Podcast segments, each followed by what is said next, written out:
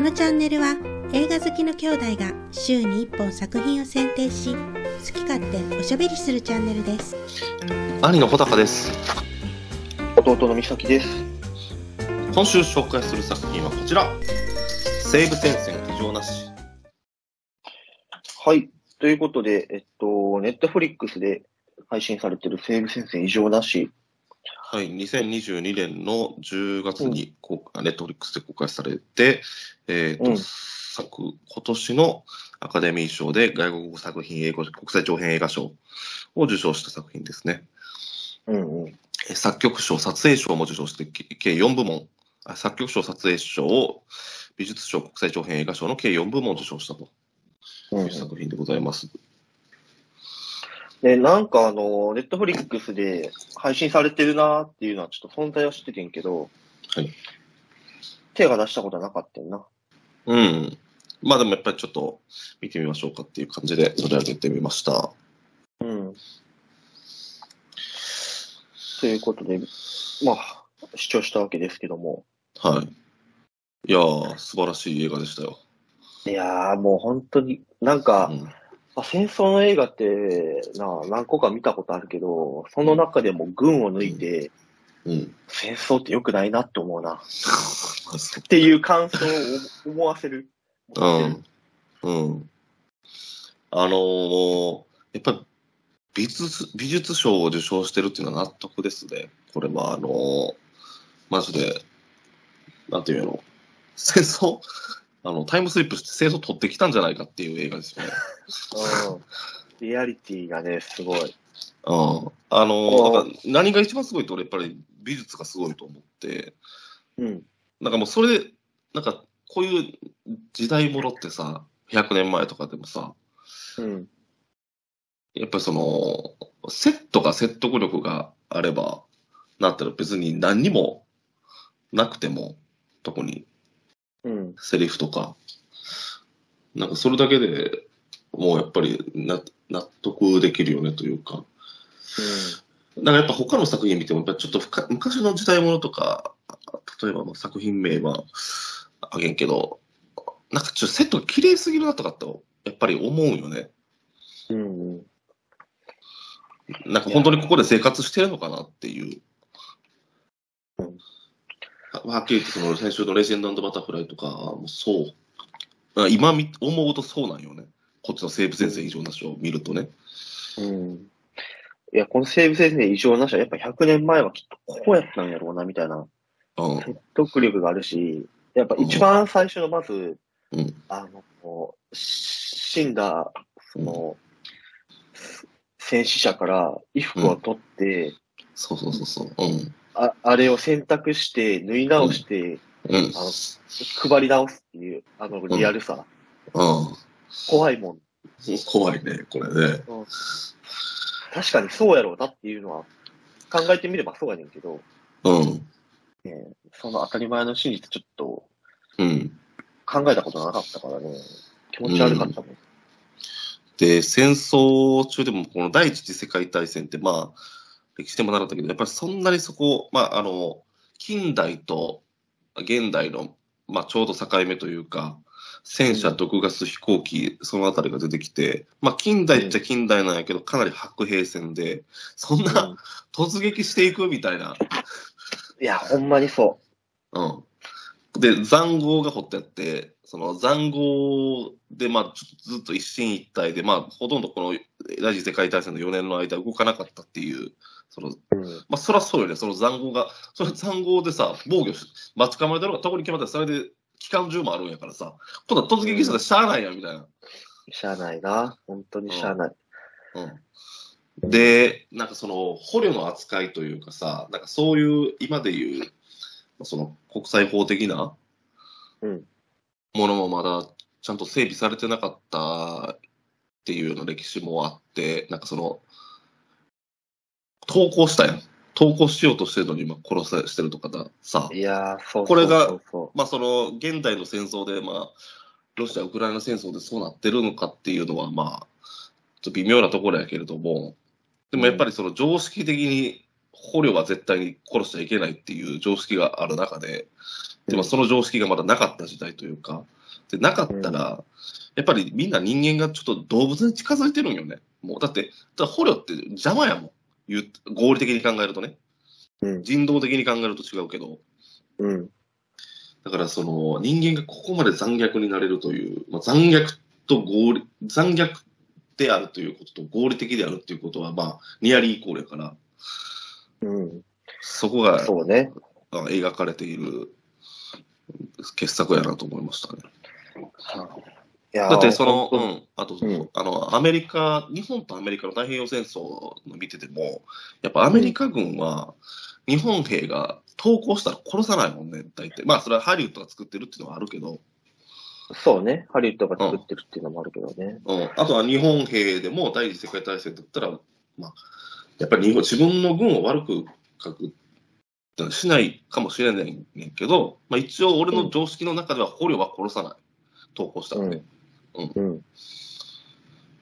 でいやーね、やっぱこの、同じ時代で言うと、1917を見てんけど、うん。 1917ってあの、結構、あれはアメリカ軍側なんかなうん。で、連合国側から書いてるよね。うん。そうそう、連合国側から描いてて、まあ、うんワンカット風に撮っうんうてるん。のがまずすごかって、撮影技術とかね、うん。もうあってんけど、やっぱあっちって結構こうん。う、あのーまあ、し反戦、もちろん反戦なは反戦なんやけど、こううん脚本的に言うと、うん。まあちょっと良かったな感があんねんな。あ、なるほどね。はいはいはい。よ、良かったなっていうのは戦争が良かったんじゃなくて、この主人公が生き残って最終的には目的地までたどり着いて良かったなっていう感じになっうてんるなやるんほど、なるか。ほど。まあ映画的な感じをね。うん、ストーリー。そう、映画的。。ううんん。もちろんハラハラするっていうのもあるし、うん。そう考えるとこっちはすっごいリア、まあな、リアルっていう言い方っていうか、やっぱ反戦やねんな。まあすっそうごいね。すっごい後味悪いねんな。後味悪いね。うん、後味悪いというか、本当になんていうんやろう。まあ、センス、ストーリーがそんなにあるわけでもないから、うん。まあでも面白いんやけど、うん。なんていうよりも戦争の、さっき言ったその、戦争って、まあそうなるよなっていうそうや残な虐性がね、で、それが、うんまあ、ある意味認められるというかさ、うんそ、れが良しとされるような、そう、あの、本当にその、まあ、17歳とかの少年が、まあ、ドイツという国のことを思って、まあうん、志願するわけよね。まあただの普通の青年よね。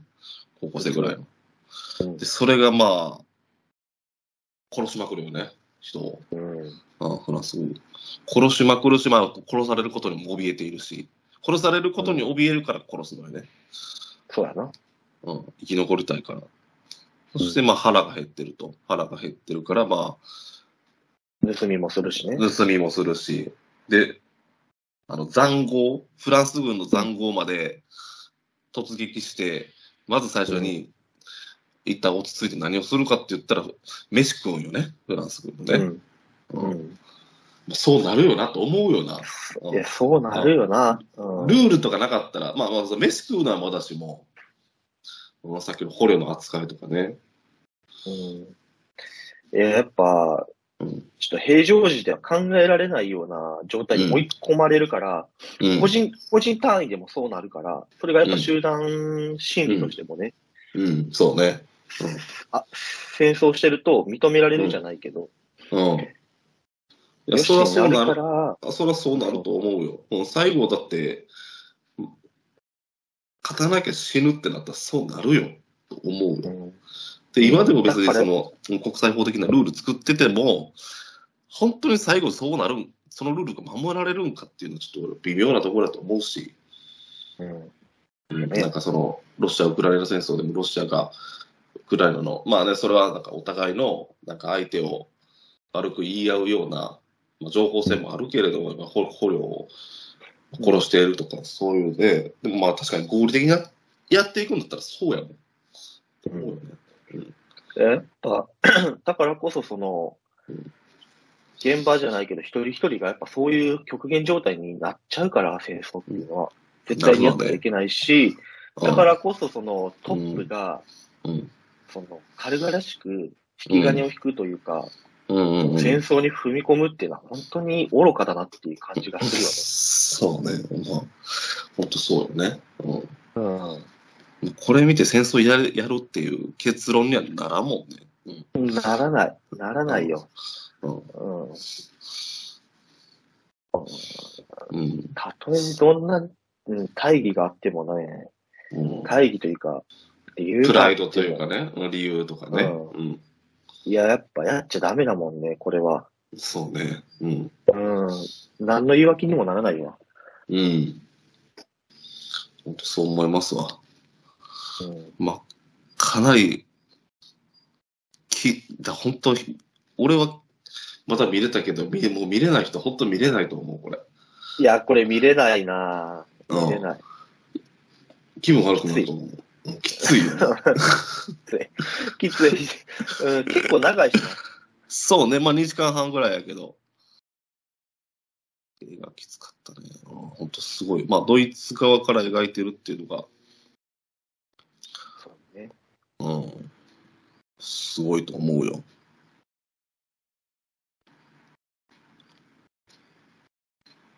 うん、そうね。そうね。こまあ、でだも、かならんかその、うん、まあ、この映画、第一次世界大戦とか第二次世界大戦の映画って、やっぱり、ハリウッドで作られる映画が多いから、あれだったけど、うんまあ、ドイツ側から描かれる映画っていう、ドイツが作ったっていう意味では、なんかちょっと、ね、意義がもう大きいよね。うん、俺、その、俺が2月ぐらいに、そのドイツ行った時に、うん、やっぱその、駅とかで、うん、大きく、こう、うん、看板があんねんけど、うん、ネットフリックスがやっぱこれ出してたもんね。うん、うん、でもこれ公開が10月末ってことうん。は、3ヶ月ぐらいはそれ出してるってことやからね。ああ、いや、これはすごいよ、この映画。うん、力入れてるってことよね。うんここの映画はもう本当大傑作だと思うよ。うん。まあこれを見てドイツ人がどう思うかって、まあまあ、でもぜ、まあ見た方がいいやろうん。まあもちろんそういう教育はしてるんやろうけど、うな。うん。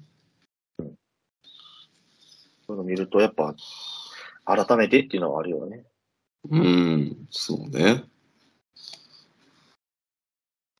リアルやし、音楽もなんかすっごい嫌な雰囲気になるし。音楽なああそ音う楽、ね。なんだろうな、俺ちょっと思わず音量下げたもん。 なんかわからんけど。嫌な感じの音楽よな、作曲賞を取ってるという、作曲賞、音曲う賞。ん、うん。そうんう、さすがやわ。うん、そうね。戦闘シーンもなんかものすごい迫力あるもんな、これ。その迫力ある。肉弾戦もあるし、こんな肉弾戦してんのみたいな、せん1917年、その戦車とか毒ガスがある時代に、そう突撃毒ガスがある時代に突撃していったらあかんやろと思うしな。いやー、絶対あかんよな。そう、だからさっき言ってたけど、まだちょっと、うん。現代じゃないねんな。やっぱ100年前やから。うん。いやー、そらきついわと思って。今って多分な、もっと戦車とかさ、そうなのよ。だからあの戦車が出てきた時の絶望半端じゃないもんね。なんかそのガンダムが出てきたんじゃないかみたい な。これ倒せんやろみたいなな。そうそうそうそう。それで、どんどん投げ倒されていっても、最後なんか、あそこの手榴弾は、なんか、ケタペラのところに差し込んでっていうね、そんな戦い方な、みたいな。そうそう。今ってもっと多分高度やからさ、ドローン使ったりとかさ、ミサイル飛ばしたりとか、そんなんじゃんか。うんいや、やっぱこれ、その、人がさ、突撃したりとかさ、うん。白衛戦がやっぱきついわ、見てて。大体突撃やもんな。突撃しかないもん。うんまあでも確かにそいやそうやのなその頃の常識的にまだその戦車とかが出たてやから、まだそうのん戦術として、古い戦術が残ってるんやろうなと思そうやな。ううわ、ん。ありえないよね、そんな。だって普通に常識的に考えて防御する方が特にか決まってるやんと思うやん。うん、そうやな。うん。それ4年続くやろうと思うけど、その突撃したらあかんやろと思うよね。なんかもうちょいないと思う。いや、でもやっぱ、現場のその、各指揮官がみんなそんな優秀なわけじゃないもんな。いや、アホやろ。うん、そら、なんか、うん中にはたまにそういうすごいうん引いてた指揮官もいるんやろうけど、うんでも大体ああいうのって、うん 突撃するしか脳がないような人が多いやんそうやなんかそれがリアルな感じがそうね。そうね。でも死んかったら、死んかったら殺されるしな、っていう。う。そうだな。うん、さ絶対嫌やわ、あんなもん。大変やんな。絶対ね。殺されるに決まってる。うん。バカちゃうかと思ってたずっと見とったもんな、俺。怖いと思ってた。いや、怖いよ。生きたないよ、あんな。うんなんか俺最初、機関銃が出てくるまで、あ、これ機関銃がないんやと思って、まだ機関銃がないんやったら、うんこの突撃も、あのショットガンだけやったら、まだ、うんまあちょっと納得できるけど、なんまあ納得もできへんけど、機関銃あるの無理に決まってるやん、あんなも ん。そうやな。そらそうやな。機関銃には当たるでと思って、ショットガンはまあまだたまに当たらんこともあるかもしれんけど、単銃は当たるな。うんそんな、もう誰が打ったって当たるやん、あんなもん。うん、俺が打ったら当たるから。うん。いやー、怖いわよ。これすごいこ。のチャンネルでは毎週末動画を更新しますので、ぜひチャンネル登録をお願いします。ではまた来週お会いしましょう。ありがとうございました。